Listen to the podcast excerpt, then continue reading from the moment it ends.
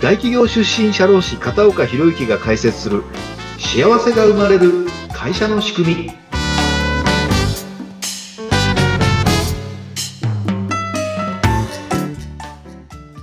はいこんにちは。社会保険労務士の片岡博之です。はいそしてインタビュアーの水野由紀です。片岡さん今回もよろしくお願いいたします、はい、よろしくお願いいたしますさて、前回は中小企業の採用コンセプトのおさらいということでお話を伺ってきましたけれども、はい、今回はまた一歩進んだお話ということで、今日はどういったお話をいただけますか、はい、今日はですね、採用を成功するためのですね、候補者集団の形成ということについてお話をさせていただきたいと思います。はい、候補者集団と言いますと、これは、あの、前回ですね、はい、まあ、自社に必要な人物像を決めましょうっていうふうに、あの、申し上げたかと思うんですけども、はい。で、そういう人が候補になるんですけども、うん、そういう人を集めないことには、選べないですよね。入社してもらうためには、うん、こんな人が来てほしいと、あの、念じただけでは全然来ないので、そういう人をどうやって集めるかっていうことなんですね。はい。前回のおさらいしたところで、まあ、こういっった人が欲しいっていうのを会社みんなでこう決めて、はい、ピンポイントでこう絞り込んでいきましょうっていう話がありましたが、はい、じゃあそういった集団、人たちをどう集めるか、はい、そういうことですね。といったところですね。どこに行ったらそういう理想の人と出会えるのか、あるいはその理想の人が当社に興味を持ってもらえるのかっていう、そういう仕掛け、プロモーションをしなきゃいけないんですね。はい。えで、その中にはオンラインで、例えば、あの、ウェブ上でね、あの、求人で、あの、サイトを作るであるとか、あるいは有料の求人サイトに掲載するとかっていう方法もありますし、うんはい、あとは、あの、SNS、もうほとんど、まあ、あの、SNS やってない人いないですよね。あの、例えば LINE なんかだとすると、はい、まあ80歳の人でも LINE やってるんですよね。あの、うん、日本人の8割以上の人が LINE 使ってるとか、まあいろいろ SNS には種類がありますんで、これから話をしていますけど、あの、当社に来てほしい人は、どんな SNS 使ってんのそこの分析も必要かと思うんですね。うんで、あと、オフラインだと、まあ、大学に行ってね、あの、宣伝をできるチャンスをもらうとか、あるいは合同説明会みたいなイベントをやるとか、あるいは、あの、まあ、従業員が、あの、自社の社員がね、うちの会社面白いから、どう、来ないみたいな感じで、口コミで、あの、知り合いを紹介してもらうような、それについても、あの、どんな情報の発信の仕方をするかによって、うん、えー、理想の人が来てくれるかどうかっていうのが大きく変わってくると思いますんで、今日はその辺のところをちょっと深掘りして話をしていきたいと思います。はい。えー、それではまずオンラインのところからお伺いしていきましょうかね。はい、じゃあ、オンラインで、あの、はい、なんだ、あの、注目されるにはどうしたらいいでしょうか？大企業の場合には、あの、まあ、誰でもいいから集まってきて、その中からよりどりみどり選べばいいですよね。ただ、中小企業の場合にはそういうわけいかないんで、あの、当社が欲しいと思ってる人材に、どうやったらナビサイト、あの、ウェブ上でその注目してもらえるかということを工夫していかなきゃいけないんですけども、じゃあ、知ってもらうためにはどうしたらいいでしょうかって二つ方法があるんですね。はい。一つは、お金かけりゃいいんですよ。ええ、お話ありましたね。ええ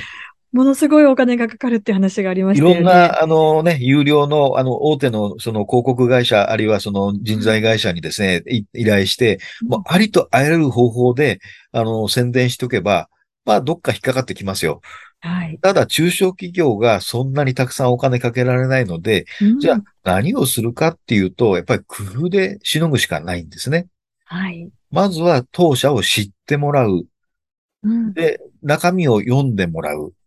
うん、そして読んだだけじゃなくって、あ、この会社面白そうだなと興味を持ってもらえるような、うん、そういうキーワードを選びながら発信していくんですね。うん、例えば、あの、まあ、あの、大手のね、あの、まあ、リクナビレックスなんかで見ると、あの、知ってもらうために、まあ、よく皆さんが検索するキーワードっていうのは未経験とかですね、はい、正社員とか、在宅勤務とか、女性とか、そんなキーワードがね、結構引っかかってるんですね。はい。で、リューダだと在宅勤務とかフルリモートとか未経験者歓迎。なんか自分でもできるかなっていうふうに思うようなキーワードだと思いません？はい。そして時代を感じますね、やはり。ですよね。はい、で、まあ、あの、知ってもらうためにですね、じゃあどうするかっていうと、検索数が多いものを選ぶのか、まあ、少ないのを選ぶのか、あるいは、掲載の分量が多いものを選ぶのか、少なくてもいいのか。で、当然ね、あの、掲載数が多い、あの、なんて言いましょう、同じ職種の掲載数が多いって言った方が正確でしょうかね。情報量は、あの、検索される回数は多いんですけれども、まあ、同じような職種の会社がたくさん応募してるってところ、あの、募集してるってところは、それ、レッドオーシャンですよね。戦う相手がたくさんいるわけですから。うん、じゃあ、選ぶところってどこなのかっていうと、あの、掲載され、あの、検索される回数は多いんだけれども、あの、掲載してる会社が少ないところ。これがやっぱりブルーオーシャンなんで、そこを狙っていこうかねっていう。だから、例えば、ウェブ上で行くと、あの、インディードなんかでも、あの、まあ、どこの地区でどんな職種ってあるんですけれども、うん、一旦そこを見てですね、同じ職種でそこで、あの求人が多いのか少ないのか、そこの分析っていうのは必要だと思うんですね。うん、広告掲載一つとっても、分析が必要になってくるんですね。そうですね。でそこで、やっぱり自社の求人広告が目立たないと意味がないんですね。目立たなかったら知ってもらえないし、うん、存在すら見てもらえないんで、うん、なので、オンラインでやるとするならば、読んでもらうために文字と画像をうまく活用する映像なんか組み合わせてもいいと思うんですね。はい。ただ映像を入れるとかなりその情報量が多くなるんで、うん、有料の媒体を使うとかなりの額になるんで、そこは覚悟が必要かなと思います。そうすると、今度は文字や画像で動かない。写真の方でなんとか目立つようにっていう、ね、そうですね。写真で、例えば一番、あの、有効なのは、あの、社員同士本当に仲良く働いてる、あの、作り物じゃなくって、実際の働いてる現場の写真であるとか、はい、あの、お客さんと接してね、お客さんが笑顔で、本当に喜んでもらってる、あ、こんなやりがいのある仕事なんだっていうことを、うん、あの、見てもらえるような、そんな写真があると、あの、候補者に刺さって、その、理想的な候補者が集まってきやすくなるかなと。はい。で、そのためには、やっぱり文字も大事ですし、うん、文字どんなこと書いたらいいかっていうポイントはね、3つあるんですね。はい。1つはメリットですね。あなたがうちの会社に来たら、どんなメリットがあるのっていうのは、まず、あの、一発目として書かなきゃいけないし、はい。で、それが、あのー、抽象的だとよろしくないんですね。例えば、うん、あの、アットホームです。あ何がアットホームなんですかって。大体ね、ブラック企業こそね、ほどね、アットホームってことが好きなんですよね。よく見ますけどね、ねアットホームな職場っていうのは。えええ、じゃあ、はい、アットホームだってのはなんでアットホームなんですかってことを具体的に書かなきゃいけないんですね。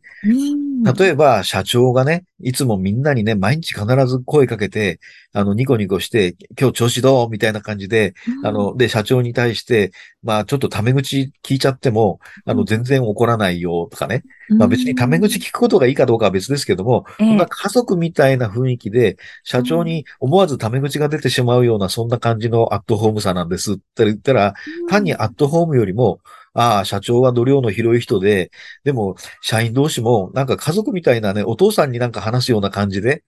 そんな感じで毎日楽しい仕事ができるんだなっていう雰囲気が伝わればいいですし、で、最後は、もう三つ目っていうのは、to you メッセージですね。to you? うん。あなたにですね。で、その見た人が、私でも大丈夫。例えば、あの、まあ、システムエンジニアだったりすると、未経験なんだけども、十分3ヶ月で一人前のシステムエンジニアに育て上げますよ。あなた、システムエンジニア興味ありませんか？みたいなね。そんな感じで、あの、他の人じゃなくて、一般論じゃなくて、私と思えるような、例えばそんな風でやると、大企業でもそんな工夫してるんですね。例えば、大手銀行のみずほ銀行さんなんかだと、みずほらしくない人に会いたい。へどう思います？あの、銀行員って言っても硬いっていうね、ね真面目っていう人しか行けないって思ってる、その概念が少し崩されますよね。ありますよね。みずほらしくない人って何？え、ってことは自分ももしかしてその対象になるの？うん。で、もう一つは、あの、世界のトヨタさんですよね。ええ。あの、トヨタは、あの、南部線沿線に出してた、あの、広告があるんですけども、はい、もう今はだいぶ進んでますけど、自動運転の、まあ、技術のためにですね、システムエンジニアが必要だったということで、まあ、3年後に入ってくれたらいいなと思うシステムエンジニアを南部線に広告出したんですね。うん、なん。で南部線かっていうと、うん、南部線沿線って、あの、システム会社とか電気メーカー、家電メーカー、あの、NEC とかね、富士通とか、そういう、あの、研究所がたくさんあるんですよ。うん、で、え、あの電気機器メーカーにお勤めなんですか？それならぜひ弊社に来ませんか？っていうのをトヨタが出したんですよ。なかなか攻めてますね。しかも、シリコンバレーよりも南部線沿線の皆さんへって。すごいでしょ？すごい。あの世界のトヨタがね、シリコンバレーじゃなくて南部線沿線にいるあの電気メーカーの人だったらぜひうちに来てくれませんか？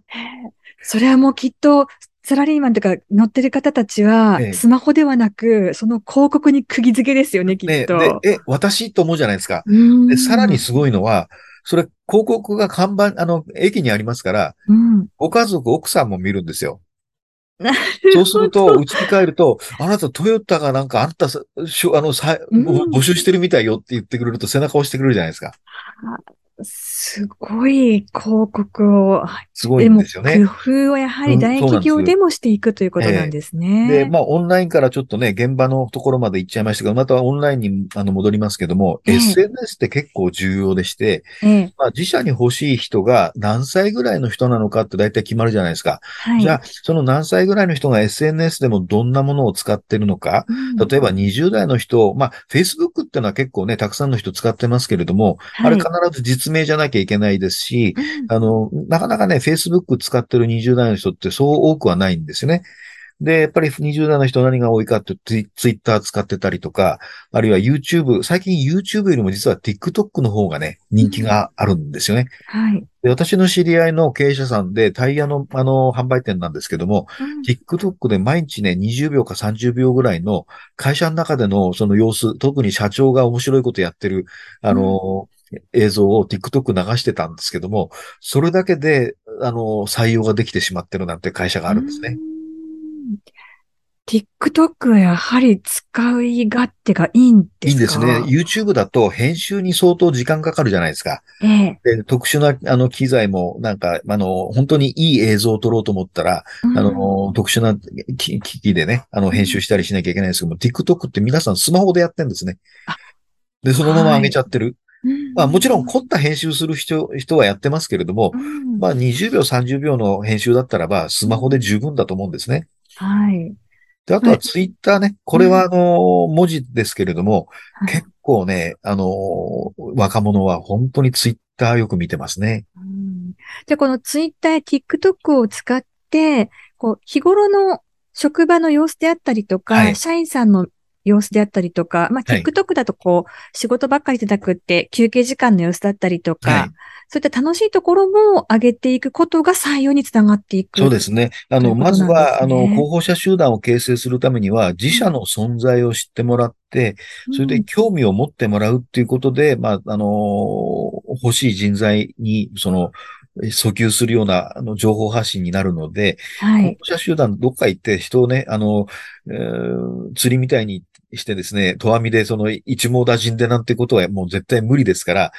どうやって注目して、あの、向こうから寄ってきてくれるかっていう方法で、まあ候補者集団を上げていくってこと、集めていくってことなんですね。はい。でもこのツイッター、TikTok っていうのは、あの、ナビサイトのようなところに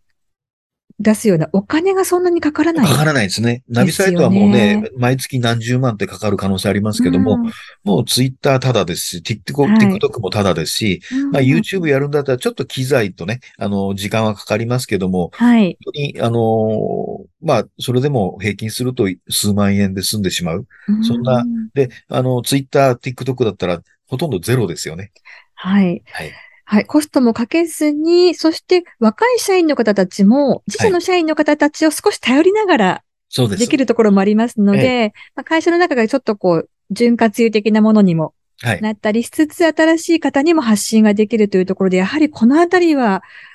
使っていくべきですよね。ツールになってきますね。で、まあ、後で話そうかと思ったんですけれども、はい、例えば内定者をあの、離脱させないために、うん、あの、アルバイトとして、あの、お金を、まあ、ちゃんと払うんですけれども、はい、SNS の発信の係をやってもらうと、これ楽しいじゃないですか。そうですね。なんかもう入社前から一体感得られてね、もうこの会社絶対入る、もう、きあの、揺るがないと思いますので。可愛がられますよね、またそ。そうなんですよね。そんな使い方もあるかなと思います。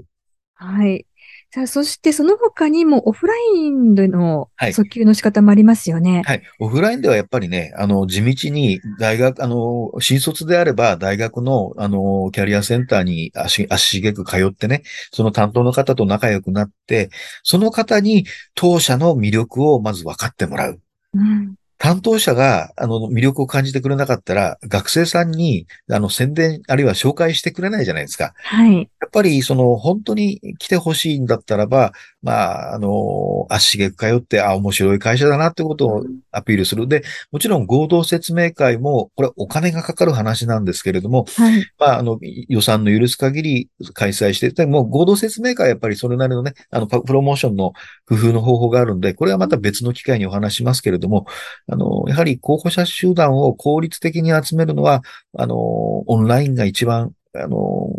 効果があるのかな。